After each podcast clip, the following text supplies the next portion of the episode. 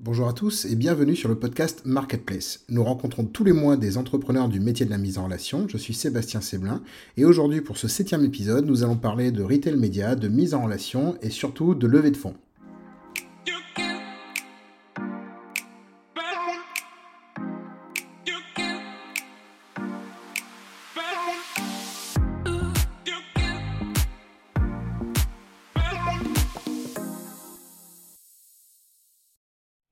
Le marché de la publicité digitale ne cesse d'être challengé par la régulation, on parle de, RGPD, de la fin des cookies tiers, mais aussi des enjeux environnementaux, le retail média fait son retour en force.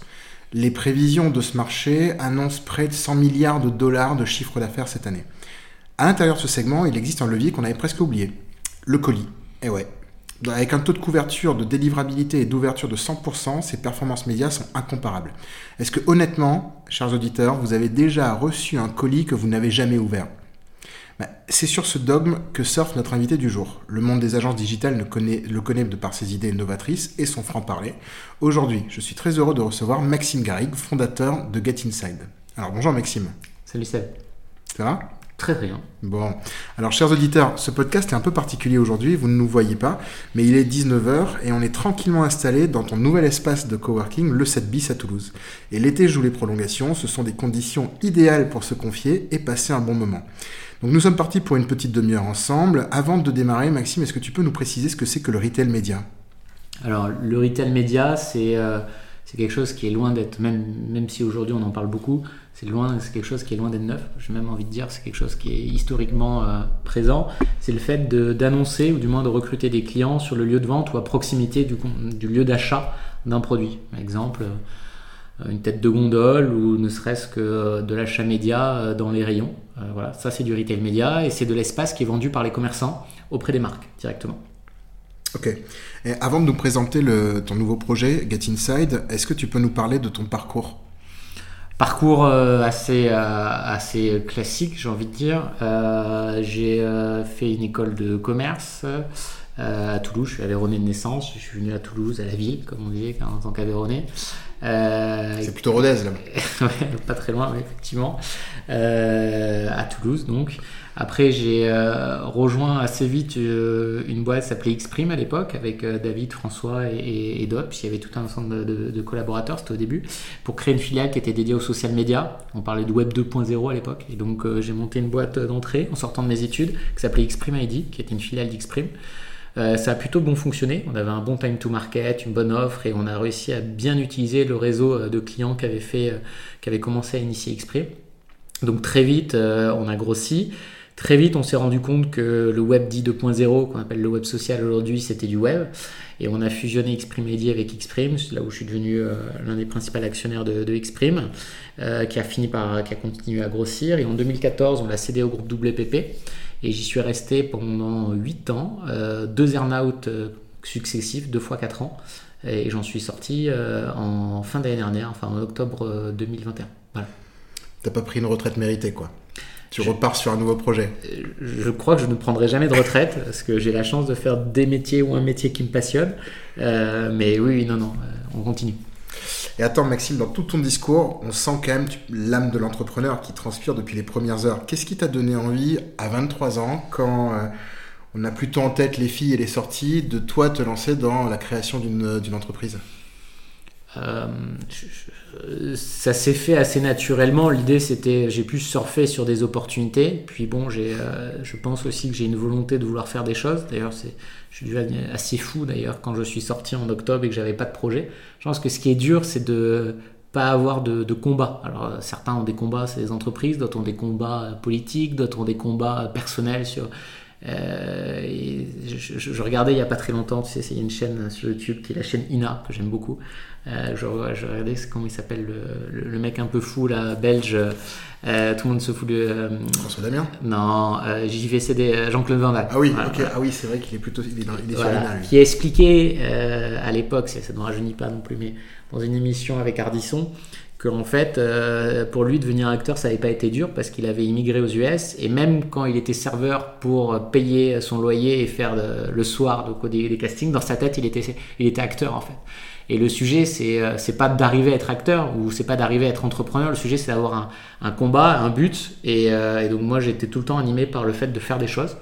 Et euh, je fais tout le temps des choses en fait. Bien ou pas bien, hein, je... mais, mais j'essaye de faire tout le temps des choses. C'est quand même magnifique de citer Jean-Claude Van Damme. Eh, exactement. Tu pourrais, tu pourrais démarrer une phrase en, disant, comme dirait Jean-Claude. Mais je te jure, il faudrait que tes auditeurs de temps en temps aillent voir, vous tapez Jean-Claude Van Damme sur l'INA.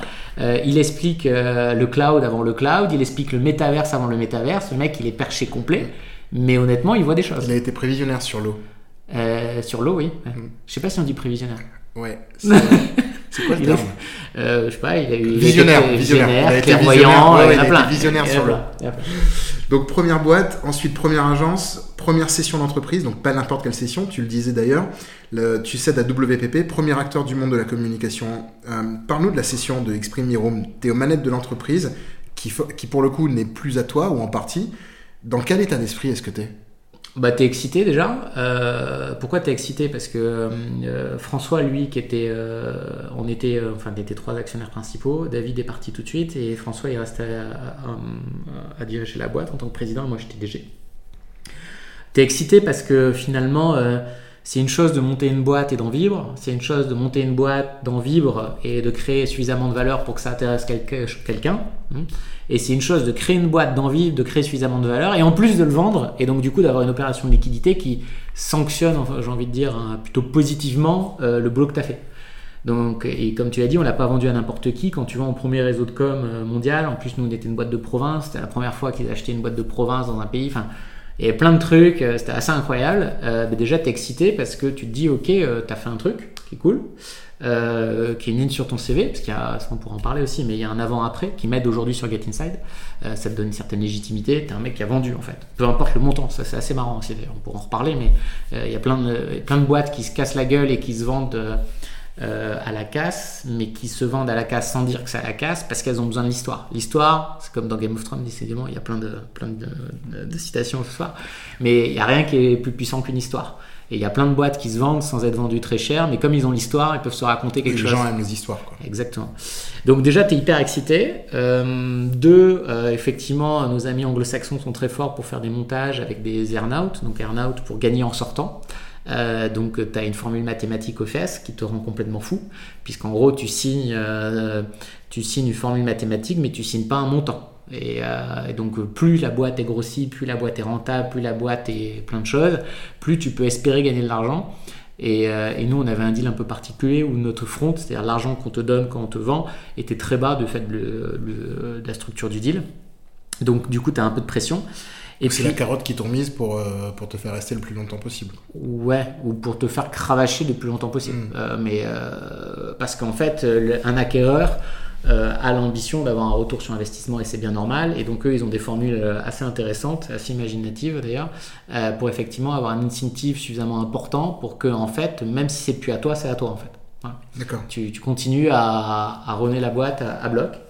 Et, et, le dernier point, le, c'est un peu de pression au-delà de la pression de l'earnout parce que tu rentres dans un groupe international où bah, tu étais tout seul à gérer ta petite boîte euh, euh, et du jour au lendemain on te demande de reporter euh, tous les mois, de faire des prévisions quarter, de reporter à Londres, d'expliquer pourquoi, comment, de motiver chaque recrutement et ça te force et aujourd'hui honnêtement c'est une super école. Moi j'ai grandi et, avec le recul quand j'y étais en plein dedans je disais mais c'est pas possible.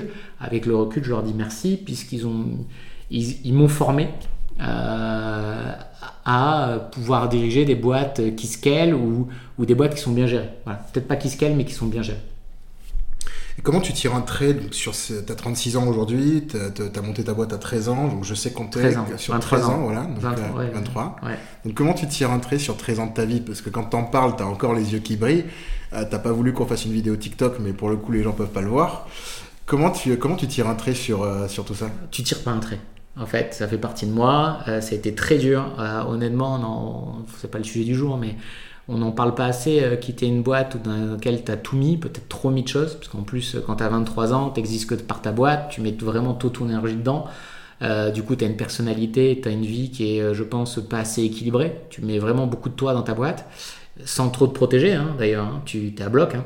Et le jour où on te l'enlève, même si tu as signé, en fait, signer, tu réalises pas ce que c'est. En fait, tant que tu es dans ta boîte, tu es au contact de tes équipes, machin, c'est ta boîte, en fait. signer, c'est assez immatériel comme truc, quoi. Et non, c'est très dur d'en partir, c'est très dur de passer à autre chose. Ça a été très dur pour moi, honnêtement, j'ai mis au moins euh, plus d'un trimestre à m'en remettre. Hein. Ça n'a pas été évident. Euh, non, oui, et après, il faut choisir un nouveau combat. justement, en parlant du nouveau combat, donc un jour, tu es chez toi et tu te demandes ce que tu pourrais bien faire de ta vie, quoi. Non, ça se passe pas comme ça. Euh, tu te dis déjà que ça va se finir, parce qu'évidemment, c'est fait avec élégance et on essaye de t'y préparer et inversement. Et puis, J'étais aussi acteur de cette fin-là, donc euh, tu essayes de t'y préparer. Bon, tant que ça arrive pas, tu n'es pas prêt en vrai, mais euh, bon voilà, tu essayes de te préparer. Et ensuite, bah, tu prépares euh, le what's next, quoi. Et donc là, tu commences à réfléchir, ce que tu aimes, ce que tu n'aimes pas, ce que tu veux pas refaire, ce que tu veux refaire. évidemment, la solution de facilité, c'est refaire ce que tu as déjà fait. Bon, j'étais un peu embêché déjà parce que j'avais des clauses de, non-concurrence, premier point. Mais surtout, au-delà de ces clauses, tu n'as pas vraiment envie de refaire ce que tu as déjà fait euh, tu as envie de te frotter à, d'autres choses et tu as aussi envie de, de, te prouver à toi-même, je pense, euh, ce que tu es capable d'aller chercher de plus ou de moins, de faire plus vite, euh, voilà, et donc tu commences à, à, réfléchir à tout ça. Quoi. Donc parle-nous parle du coup du constat dont tu es parti pour le coup, pour, pour monter Get Inside. Euh, Get Inside, c'est comme tout dans ma. Ça vient des rencontres, d'opportunités. Il y, a un, mec que je suis depuis très longtemps et que je voyais euh, à échéance une fois par an, allez, j'ai envie de te dire. Chaque fois au même endroit, on buvait un verre, on déjeunait ensemble. C'est un mec qui s'appelle Marc Ménassé. Euh, pourquoi, pourquoi je discutais beaucoup avec Marc? S'il avait monté une agence, qu'il avait vendu au groupe Lagardère, qui est très bien vendu d'ailleurs, et euh, qui avait fait un move, il était parti dans l'e-commerce, il a fait plein de boîtes, et puis maintenant il a monté un fonds qui s'appelle Founder Future. Et Marc, c'est un mec euh, dans lequel, euh, bah, euh, qui, a 42 ans, je sais pas quel âge t'as Marc. Si tu ne m'en veux pas si tu le podcast, je sais plus quel âge as, mais tu n'es pas bien vu. et Marc, je me dis, il m'a toujours dit, mec, le jour où tu sors de WPP, tu me passes un coup de fil et on se voyait tous les ans. Et je discute avec Marc, dit tu vas faire quoi? Je sais pas, donc loin de ça. Et puis on s'est revu une ou deux, deux fois. Et Marc, il me dit écoute, il y a un truc qui m'a, que, que j'ai jamais craqué. Il y a un sujet qui, qui je pense te suffit très bien, c'est regarde autour du colis s'il n'y a pas des choses à faire. Quoi. Balance un truc comme ça, et puis bon, je pars de là, donc colis, je m'en branle, quoi. Qu'est-ce qu'il me veut avec le colis, quoi? Enfin, franchement, s'il y a bien un truc qui est pas sexy, c'est un colis et du carton, quoi. Et ça part de là, et puis comme j'ai du temps, euh, puisque je suis sorti, je commence à regarder ce qui se passe autour de là, et de fil en aiguille, je commence à, à m'approprier un, sujet autour du colis. Alors pitch-nous Get Inside maintenant, parce qu'on est en plein dedans. Ben, Get Inside, euh, c'est très simple. Euh, on part du constat que euh, comme tu l'as dit en intro, l'industrie publicitaire n'a jamais été aussi challengée. Euh, euh, ceux qui annoncent en ligne, ben, il y a une augmentation plutôt considérable des coûts d'acquisition. Ça coûte de plus en plus cher de trouver des clients sur Internet, soit avec le réseau Meta, soit avec AdWords, etc. Deux, il y a la régulation qui ne cesse de se durcir, fin, enfin JDPR, fin du cookie tiers, même si Google l'a décalé l'année prochaine, ça arrive. Hein. Donc ce qui fait qu'il y a plein de modèles autour du targeting qui vont tomber, et donc d'ailleurs se pose la question de plein de modèles. Voilà. Euh, troisième point, c'est qu'on a tellement été loin dans le targeting et même dans le caractère intrusif de la publicité en ligne qu'on a cassé l'expérience client. Euh, c'est arrivé, je sais pas, tu vas voir un, tu lis un article sur, euh, en ligne, boum, tu as de la pub partout, tu cherches le contenu. Il y a bien un pote, ah, comme de par hasard, j'ai parlé Nutella, j'ai des pubs de Kinder Bueno sur Instagram, on a tout ça, voilà. Et le troisième point, c'est tu vas sur un site pour acheter quelque chose à, un pote, pendant 15 jours, tu es retargeté de ce même site et c'est un enfer. Et donc, euh, ben, la pub en ligne a un peu cassé cette expérience client. Et le dernier point, c'est que la pub en ligne euh, ne s'est pas encore vraiment attaquée à la logique environnementale. C'est-à-dire aujourd'hui, il y a plein de grandes marques, euh, Apple, mais vraiment des grandes marques, et puis d'autres marques suivent, hein, qui veulent réduire leur impact carbone. et pour réduire ton impact carbone, pardon, il faut déjà le calculer. Sauf que je ne sais pas si tu as déjà demandé à Facebook quel est l'impact carbone de ta pub ou de ta campagne, ils sont incapables de te lire, pareil chez Google. Et tu mets tout ça dans le même pot, tu dis ok, euh, tu as le retail média qui explose, on en a parlé, euh, pour plein de bonnes raisons. Hein. Euh, donc du coup, le, le, média sur le point de vente, euh, bah, les gens en sont de plus en plus friands. D'ailleurs, le retail média, c'est le relais de croissance d'Amazon. Donc Amazon, les deux leviers principaux de bénéfices, c'est AWS et le retail média sur Amazon.com, où ils vendent leurs médias. Et euh, puis tu zoomes encore dans ce retail média et tu t'aperçois que l'e-commerce euh, a explosé, Covid, et continue à croître, même s'il y a une correction depuis 6 mois, mais ça continue à croître euh, overall. Et tu te dis, tiens, en 2020, on a envoyé 2 milliards de colis en France, 13 milliards en Europe. Et tu regardes un colis, tu te dis, ah mais d'un point de vue publicitaire, en fait, tout le monde achète en ligne, que ce soit du B2B ou du B2C, donc tu as un taux de couverture de la population quasi de 100%.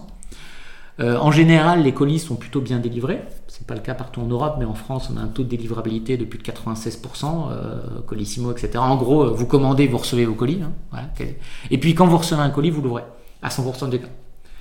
Et là, on se dit, ok, euh, si on met des choses dans des colis, ça existe. C'est un truc qui s'appelle l'asile colis, l'asilage, qui est vieux comme le monde, mais personne l'a plateformisé, organisé, rendu accessible, fait de manière propre, parce que l'idée c'est pas de mettre des flyers dégueulasses dans un colis, on pourra y revenir, euh, et on commence à raffiner l'idée. Et l'idée, elle est toute simple. En fait, Get Inside, c'est la plateforme de retail média des e-commerçants.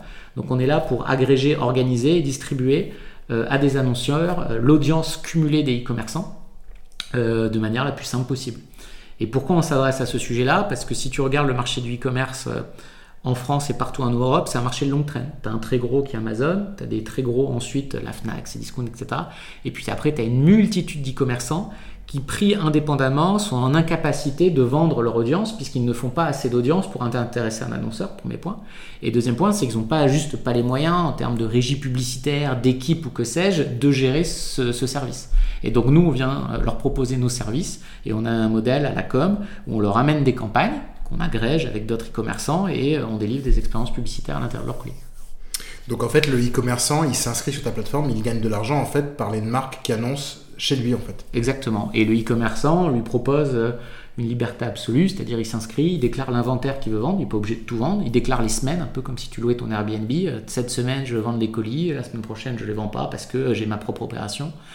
il s'inscrit gratuitement, sans engagement. il y a juste un délai de latence de un mois entre le fait de t'inscrire et de te désinscrire, parce que sinon on a du mal à suivre.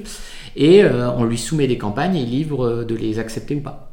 Et nous, on a organisé aussi pour ne pas distribuer euh, euh, des campagnes euh, de mauvaise qualité. Donc on a un studio en interne, on a standardisé et optimisé les formats. Donc il y a un catalogue de 5 formats, pas plus un peu là pareil, l'image que je donne à chaque fois, c'est un peu comme vente privée. Quand ils ont créé vente privée, ils auraient pu faire un site avec des produits barrés dans tous les sens. Au lieu de ça, ils ont fait un écran pour les marques, ils ont shooté eux-mêmes les campagnes, etc. Nous, c'est la même chose. C'est-à-dire qu'on pense, et on verra si l'avenir nous donne raison, que euh, être capable de délivrer des, des, expériences publicitaires directement dans les mains des gens, c'est quelque chose qui est une opportunité incroyable, dont il faut prendre soin. Et euh, ceux qui mettent des flyers euh, dégueulasses, je m'excuse l'expression, dans les colis, c'est qu'ils n'ont pas compris la force du média. Aujourd'hui, on parle avec des marques euh, des très grandes marques, on va pas les citer ici encore, mais euh, qui se posent la question de comment faire tester un savon, comment faire tester un dentifrice, comment euh, faire la promotion de sentier GR, comment faire la promotion d'assurance pour de deux roues. Et eh bien nous, on a la réponse. Voilà. en gros, tu es une mutuelle dédiée aux deux roues. Si tu sponsorises ou tu achètes l'audience de site e-commerce dédié au monde du deux roues, tu es capable de trouver ton audience et de délivrer quelque chose d'intéressant. Donc en fait, tu arrives euh, à, hyper segmenter tout en, euh, tout en étant dans un contexte RGPD euh, clean. Alors je ne hyper segmente pas, mais en fait, pour être clean en RGPD, à aucun moment j'achète une base de données. Je rémunère le e-commerçant pour cet acte et le e-commerçant me délivre un service. Donc à aucun moment j'ai un échange de data. Donc moi je suis zéro first party data en fait. Hein, pas, ce qui me permet d'être complètement clean pour la RGPD. Ça a des plus et des moins.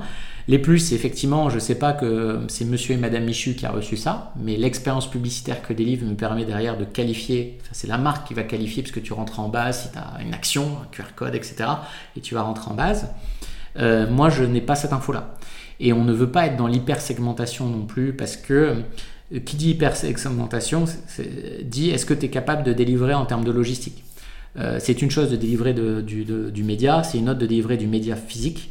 Et typiquement, il faut s'imaginer en fin de chaîne, un, opérateur, tu peux pas lui dire si c'est un homme, une femme, s'il habite dans le 31 000, dans le 75 000, tu mets un truc dans le colis. C'est une usine à gaz pour lui. Donc en fait, aujourd'hui, et c'est aussi pour ça que ça nous intéresse, ce marché de longue traîne du e-commerce, le fait de commander, on a une multitude de sites e-commerce très spécialisés. Si tu commandes sur Ovio Camper, a priori, c'est que tu euh, as toi-même ou quelqu'un autour de toi qui fait un truc dans la randonnée. Quoi. Enfin, tu vois, si tu commandes pour un, client et un investisseur chez iRun, qui est le spécialiste de running en France, bon, a priori, c'est que toi ou quelqu'un autour de toi va courir, hmm. a priori. Donc rien que cette segmentation de par ton comportement d'achat nous dit beaucoup et nous permet de délivrer des expériences. D'accord, très clair.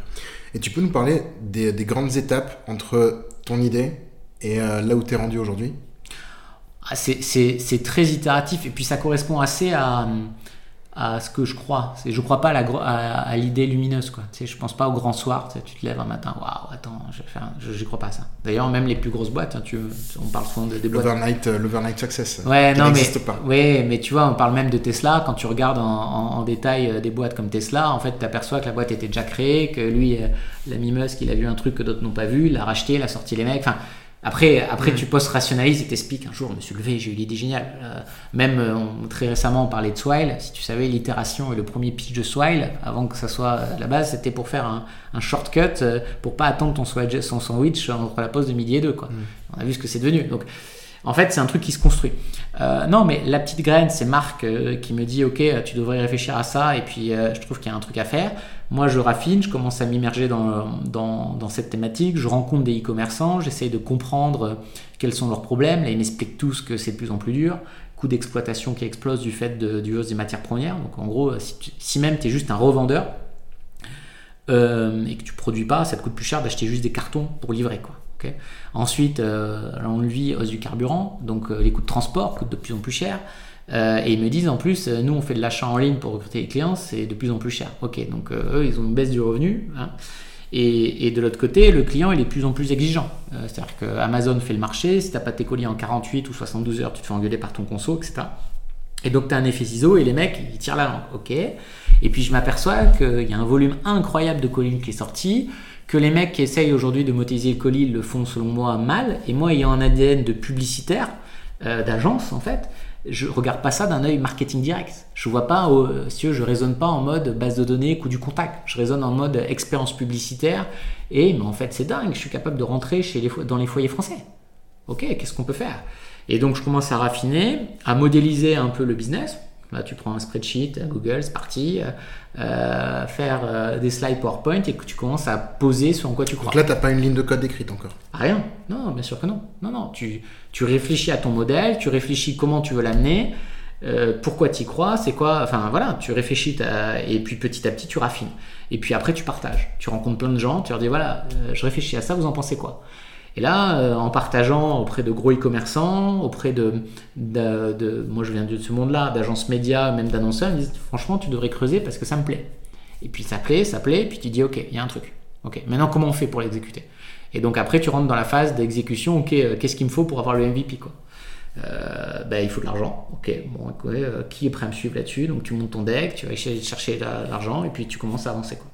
Et c'est ça la, grande singularité de ton projet, c'est que ton produit n'existe pas encore concrètement, euh, mais tu as quand même réussi à lever un million d'euros sur un PowerPoint, donc le rêve de tout entrepreneur, et tu fais mentir tous ceux qui parlent en ce moment de l'impossibilité de lever sur un, sur un pitch. Oui, après, je, je vois pas ça comme un truc extraordinaire. C'est juste que. C'est quand même remarquable. Oui, sans doute. Euh, bon, je suis content de l'avoir fait, hein, mais euh, d'ailleurs, on l'a pas encore annoncé euh, parce qu'il y a du complémentaire. Enfin, ça sera un peu plus, hein, mais on sera sans doute autour des 1,6 million au final entre le dilutif et le non dilutif. Et comme tout le monde met ensemble, bref, on joue le jeu de tout le monde. Mais c'est pas. En fait, si tu veux, lever de l'argent en soi, ça pas, c'est pas un élément de succès en fait. C'est un, c'est, dans mon cas, c'était un préambule pour exécuter le truc, quoi.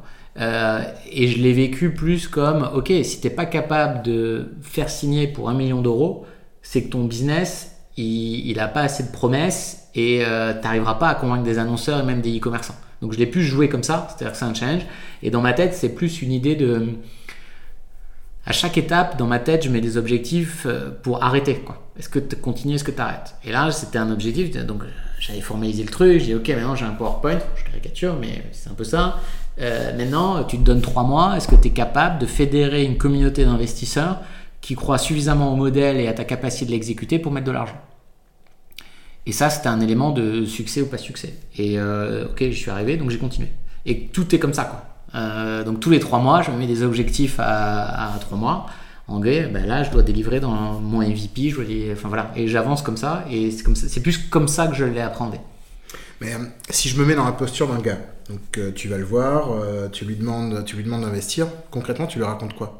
Ce que je t'ai raconté. Et puis, mais au-delà de ça, euh, et c'est là où je reboucle sur WPP, tu as affaire à quelqu'un qui a monté une boîte déjà, l'a vendue, a un réseau. Moi, je crois pas à tu sais, euh, ça, me fait marrer tous les coachs en ligne et tout. Euh. Non, mais c'est hyper, hyper intéressant ce que tu dis parce qu'en fait, on se rend compte que un des critères clés dans la marketplace, c'est la connaissance de l'industrie. Oui, mais c'est sûr. C'est euh, parce que tu vas fédérer deux populations qui ne se connaissent pas à la base, ou en tout cas, tu, tu agis en intermédiaire, mais tu dois les connaître ces deux populations. moi, je suis le trait d'union entre deux mondes qui se parlent pas et qui se sont dit mais qu'on n'a rien en commun. D'un côté, les e-commerçants dont le métier c'est de vendre et qui ont une audience mais fabuleuse, mais fabuleuse. Euh, e-commerçant, il a un taux de conversion en moyenne quand tu fais 5%, tu es le roi du pétrole. 95% de son audience, il la jette à la poubelle. Non mais c'est ça le truc mm. quoi. Euh, et d'un autre côté, j'ai des annonceurs qui sont surexploités sur des médias comme TikTok, Instagram, etc. Et à côté d'eux, il y a un champ qui est le retail média et personne n'y va parce que c'est pas organisé et parce que c'est chiant. En vrai, tu te dis mais attends les colis qui va s'attaquer à ça quoi? Et moi, je te dis, bah, en fait, je comprends les deux mondes, je vais faire un truc quali, et en quatre clics, un peu plus, je vais reprendre les codes de l'achat média digital et je vais les importer dans le monde physique. Et, ça, ça a plu. C'est un business qui s'explique assez facilement. Tu vois, c'est pas rocket science. Je suis pas en train de te dire, euh, Seb, donne-moi un million, je, enfin, ou 100 millions, je vais faire une fusée et peut-être que dans 10 ans, je serai sur Mars. Tu vois. Hmm. Euh, moi, c'est facilement explicable et tu comprends la valeur intrinsèque du truc. Et dernier point, ben en fait j'ai leveragé euh, mon, passé euh, dans le sens où euh, ce que j'expliquais avant que tu, tu, tu, tu, donnes ton exemple mais il y a plein de coachs qui disent voilà il faut sortir de sa zone de confort etc moi je n'y crois pas du tout à ça. Je pense c'est peut-être mon côté paysan qui ressort que quand tu as des forces tu dois capitaliser dessus quoi. Et tu as un sillon, tu le creuses, tu le creuses, tu le creuses. Moi, venant du monde des marques et des agences digitales et du monde du média, je me voyais pas euh, lancer un business qui n'a rien à voir. Et donc, en fait, ben, moi, mes premiers clients, c'est mes anciens clients. Euh, mes premiers commerçants venant du monde du digital, je les connaissais. Euh, les gens qui ont investi, c'est des gens qui faisaient partie de mon réseau et qui ont confiance en moi et qui ont, confiance en ma capacité à exécuter quelque chose. Et finalement, pourquoi ça n'a pas été si simple? J'ai pas couru tous les fonds de la place de Paris, enfin, ça a été assez vite parce que j'ai été voir des gens qui me connaissaient, qui depuis 13 ans me suivaient et savaient que j'étais sans doute en capacité d'exécuter quelque chose. Ça garantit en rien mon succès à venir ou, mon échec. Hein. Ça dit juste que ben, quand tu veux investir de l'argent, tu as des éléments euh, rationnels et irrationnels, et à short terme, tout de suite, ben, tu regardes, ben, le mec, je le connais, euh, c'est un truc, un business que je comprends, il a fait quelque chose similaire mais en mode agence, il y a peut-être plus de chances qu'il réussisse que quelqu'un qui n'a pas tout ça. Voilà, c'est tout. Non, je comprends. Et euh, as quand même, tu t'attaques aussi quand même à un marché qui a un enjeu environnemental énorme. Mais ça, c'est un point hyper important pour moi. Tu me posais la question de, tu es tout seul, tu te dis qu'est-ce que tu vas faire après? Euh, en fait, c'est comme si dans ma tête, j'avais qu'aussi une casse, a monté une boîte qui gagne de l'argent, je, savais faire. Mais euh, ma prochaine boîte, je voulais qu'elle ait un impact. ça, peut, faire tarte à la crème, parce que tout le monde dit ça, etc. La question du sens, voilà. Je suis pas encore là-dedans, mais je m'étais dit, ok, euh, faire de l'argent, c'est bien, parce que le profit, c'est nécessaire. Le profit, ça protège, ça permet d'embaucher, ça permet de prendre des décisions. Donc moi, je crois à la valeur du profit, pas pour rendre riche, mais pour faire des choses. Euh, mais je me suis dit, ok, mais il faut quand même que ta boîte, au-delà de générer du profit, elle a un impact plutôt positif ou des externalités positives. Et, quand j'ai creusé euh, ce sujet-là, ben, euh, typiquement, on est très attentif à comment on peut délivrer des campagnes médias en minorant autant que possible notre impact. Donc, typiquement, ce qu'on va mettre dedans dans les colis, c'est un format qui est étudié, qui est recyclé, etc. Donc, on va tracer l'impact carbone de chacune de nos campagnes, ce que ne font pas des, des Facebook et, autres. Hein demande à Facebook le coût mm. carbone, euh, tu l'auras jamais.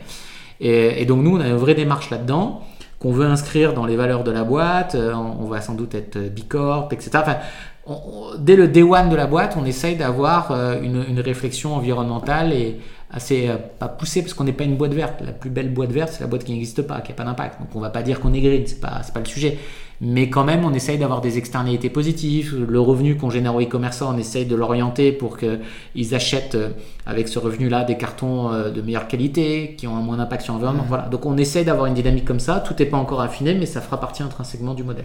Mais justement, tu parlais du, euh, de, de Bicorp juste avant. Quelle est la mission de, aujourd'hui que tu t'es fixée avec Get Inside?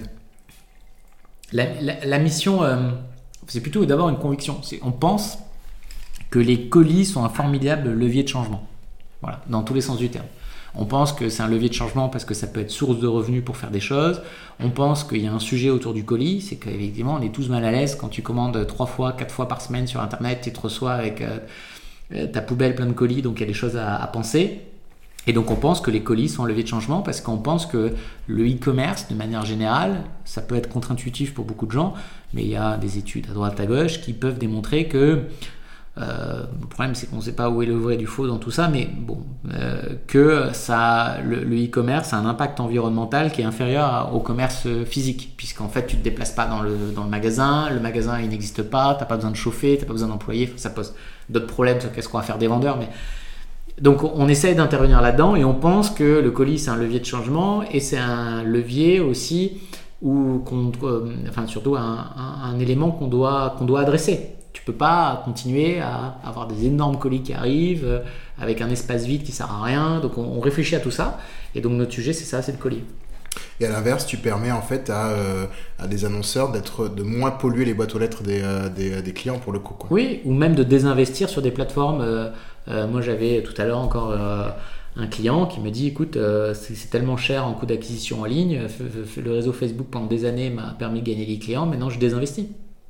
Et il y a une sorte de dépendance aussi à ces plateformes. Bah, je ne vais pas jouer le côté de la liberté, etc. Mais bah, nos grands-parents, ceux d'avant, il ne faut pas mettre tous ces dans le même panier. Bah, nous, on va être un panier à côté et peut-être qu'à la place de mettre 100% en pub digital ou ailleurs, tu vas peut-être mettre 1, 2, 3, 4, 10%, on serait ravis, euh, chez nous. Et euh, tu as parlé, euh, avant de parler de Bicorp, tu as parlé du MVP aujourd'hui, donc le produit minimum viable. Comment tu l'as déterminé ton MVP Aujourd'hui, tu es, sur un MVP qui embarque, je suppose, des fonctionnalités nécessaires et suffisantes pour que l'utilisateur comprenne ce qu'il fait, mais de quoi on parle? En fait, pour définir les fonctionnalités minimales, on s'est dit, OK, tu as besoin de quoi pour faire tes premiers deals, en fait? Qu'est-ce qui est vraiment... en fait, on a raisonné en mode chiffre d'affaires? ça aussi, enfin, un aparté, venant du monde du service, moi, dépenser de l'argent et pas avoir de rentrée, c'est un truc que je n'ai jamais fait. Euh, dans le monde du service, euh, t'embauches quelqu'un ou tu fais quelque chose parce qu'à très court terme, tu as du revenu qui rentre. Quand tu fais du produit, ce que je fais qui est nouveau pour moi, tu dois investir pendant une certaine période, 1, 2, 3, 6, 1 an, 2 euh, ans, dans l'espoir que ton produit va générer du revenu et donc à chaque fois tu dois valider auprès de ton marché que ça marche. Et est-ce que tu trouves ton produit market fit? Et, et, donc nous on s'est dit ok quelles sont les fonctionnalités minimum pour nous permettre de générer du revenu à short terme et tester notre modèle. Et les fonctionnalités minimum, elles les sont euh, effectivement que du côté annonceur, c'est-à-dire des gens qui achètent. Le e-commerçant, comme tu génères de revenus, bah, il s'en fout de t'avoir au téléphone, il s'en fout que tu l'envoies euh, des fichiers Excel ou des PDF, donc tu bricoles le truc. Donc euh, on a raisonné vraiment là-dessus, on s'est dit, ok, quelles sont les fonctionnalités minimum permettant d'avoir une expérience pour l'annonceur qui lui permettent en quelques clics d'acheter du média voilà, tout simplement. Et d'avoir des reports. Et donc de cette base-là, on a, on a limité un backlog de fonctionnalités sur lequel on avance et on essaie de, de tenir la roadmap comme ça. Ok. Vous en êtes rendu où aujourd'hui? D'ici 15 petits jours, on devrait avoir le MVP. Je dis on devrait parce que euh, le, malheur des MVP, c'est il y a minimum, mais en fait, chaque fois tu as ajouté des trucs et t'en finis jamais quoi. Ça, c'est le, malheur, le malheur des développeurs. oui, mais moi aussi. Enfin bref. Donc attends, mais attends. Et puis t'as l'enjeu. J'ai oublié ça, mais c'était pas dans le backlog. Et voilà. Et, et c'est surtout de ne pas tomber dans le, dans le piège où chaque client veut un truc pour lui et il faut rester euh, euh, très standardisé, surtout au début. Donc là, on y arrive. Mais euh, non, non, on a quand même. Enfin, on parle d'une temporalité. On a créé la boîte en mai, on a fait la levée en juillet. Il y a eu août et en France, il se passerait en août. On, est, on est fin septembre, tu disais tout à l'heure en intro. Non, mais non plus d'ailleurs. Euh, si, ça bosse, c'est ça bosse. Et euh, donc on va assez vite. Et donc en octobre, là, on a recruté nos premiers e-commerçants, euh, nos premiers annonceurs. Non, ça avance quoi. Et donc là, les grandes prochaines, les grands milestones, les grandes prochaines étapes de, de Get Inside? C'est mise en ligne du MVP d'ici ouais, 15 jours, 3 semaines. on va délivrer nos premières campagnes en octobre-novembre.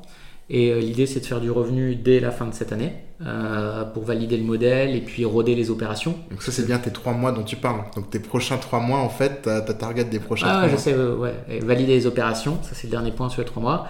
Et après, euh, dès janvier, on va passer la seconde pour accélérer à la fois le recrutement des suppliers, c'est-à-dire des e-commerçants qui fournissent, et puis après on va accélérer les annonceurs. On a une chance dans notre business model, puisqu'on est sur un business model de marketplace. Euh, J'écoutais le dernier épisode de Marc qui disait que c'est la supply euh, qui fait la marketplace. Je suis entièrement d'accord avec ça. Il faut être à fond sur la supply. Et moi, j'ai notre atout là-dessus, c'est que si tu prends des marketplaces comme, euh, comme Uber par exemple, si tu te connectes et que tu n'as pas de véhicule, tu dis ça marche pas, les boules. Quoi. moi, comme c'est une marketplace très B2B et sur un marché où il n'y avait rien, l'e-commerçant il va s'inscrire. S'il n'a pas de campagne dans les 15 jours, c'est pas drama en fait. Donc moi, il faut que je constitue, j'ai un temps de latence assez intéressant que je peux exploiter, un catalogue suffisamment euh, critique et intéressant euh, des e-commerçants pour aller voir des annonceurs. Et ce qui se passe en plus, un effet qui est arrivé cette semaine, c'est que euh, on a des, deux choses. Un des annonceurs qui nous appelle, qui nous demande de recruter des e-commerçants, en disant, ben, nous, on aimerait bien annoncer là, là, mais en fait, c'est tellement particulier d'acheter du média pour des e-commerçants, notamment du média physique, qu'on ne sait pas faire. Est-ce qu'on peut passer par votre plateforme? Et pareil, on a des e-commerçants qui nous appellent, qui sont référencés sur la plateforme, ils disent Nous, on est souvent sollicités par des marques, on dit non parce qu'on ne sait pas faire, est-ce qu'on peut euh, vous les envoyer? Ben, Bien sûr. Tu disais tout à l'heure que en, janvier, vous allez commencer à, accélérer en recrutant euh, de la supply euh, et, des annonceurs. Comment tu scindes l'équipe Est-ce que déjà, en fait, comment tu organises l'équipe interne pour, pour adresser ces deux populations? J'ai trois équipes même. Euh, on a staffé euh, des, euh, une équipe e-commerçant. Donc là, pareil, ça c'est ma conviction, on recrute pas de sales ou autres, on en recrute que des anciens e-commerçants. On a Mathilde, on a Cyril qui sont arrivés, qui sont des gens qui ont été e-commerçants, qui, parlent, qui parlent e-commerçant. Tu vois, ce qu'il y a eu, les problématiques d'acquisition, etc. Tu as besoin, l'e-commerçant, il a besoin d'avoir quelqu'un en face, et c'est normal, qui, qui, parle son business. Quoi. Donc on a cette équipe qui est dédiée aux e-commerçants. Après, on a une équipe, c'est la deuxième équipe qu'on est en train de renforcer, et de constituer plutôt avant de renforcer, qui est celle dédiée aux opérations. Parce que c'est évidemment pas les mêmes personnes qui vont parler aux commerçants et qui vont gérer, puisque nous, dans le modèle, on intègre tout, c'est-à-dire la production des assets créatifs, l'impression, on a des deals avec des imprimeurs, etc. Et on route dans les centres logistiques des e-commerçants le matériel à mettre dans les colis. Donc tout ça, il y a du boulot, quoi. Donc là, on a monté une équipe qui est une équipe d'opération, d'ops, voilà. Donc là, c'est des gens qui ont un background de logisticien. Alors pas c'est pas le head of logistique de Cdiscount, on va se calmer, mais quand même, c'est des gens qui doivent être rodés au fait de, de délivrer des campagnes. Et puis on a aussi des, sur la partie haute, des gens justement qui ont déjà été en agence média et qui savent qu'est-ce qu'une agence média. Donc on a à la fois une compétence, euh, j'ai envie de dire, digitale du média et physique, euh, tangible du truc.